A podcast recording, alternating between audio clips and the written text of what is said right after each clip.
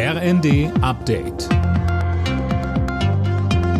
Stündlich neu. Auf den Punkt informiert.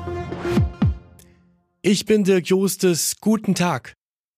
Der Europäische Gerichtshof hat entschieden, die anlasslose Vorratsdatenspeicherung in Deutschland ist rechtswidrig.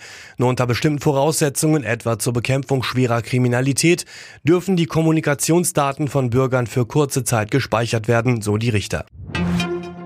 Die umstrittene Gasumlage wird möglicherweise noch vor ihrer Einführung wieder gekippt. Wie die ARD berichtet, hat Wirtschaftsminister Habeck verfassungsrechtliche Zweifel. Sönke Röhling, wie kommt es zu dieser Wendung? Der Hintergrund ist, dass sich die wirtschaftliche Lage des Gasversorgers Uniper durch die Schließung von Nord Stream 1 nochmal deutlich verschärft hat. Deswegen wird jetzt überlegt, Uniper zu verstaatlichen. Dann könnten die finanziellen Folgen aber nicht mehr auf die Gasverbraucher abgewälzt werden. Dann müsste Uniper mit Steuergeldern gerettet werden. Großen Widerstand dürfte es da nicht geben.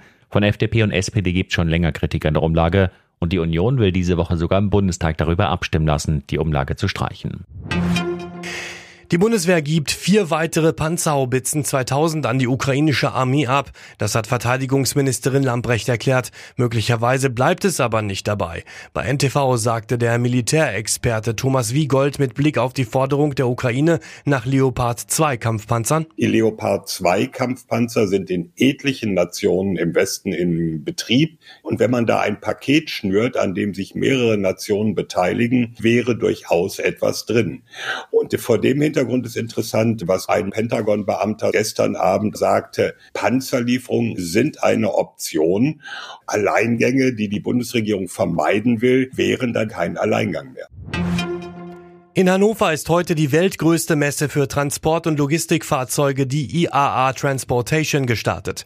Im Mittelpunkt stehen diesmal Lastwagen und Transporter mit alternativen Antrieben. Erstmals dabei sind auch Lastenfahrräder. Alle Nachrichten auf rnd.de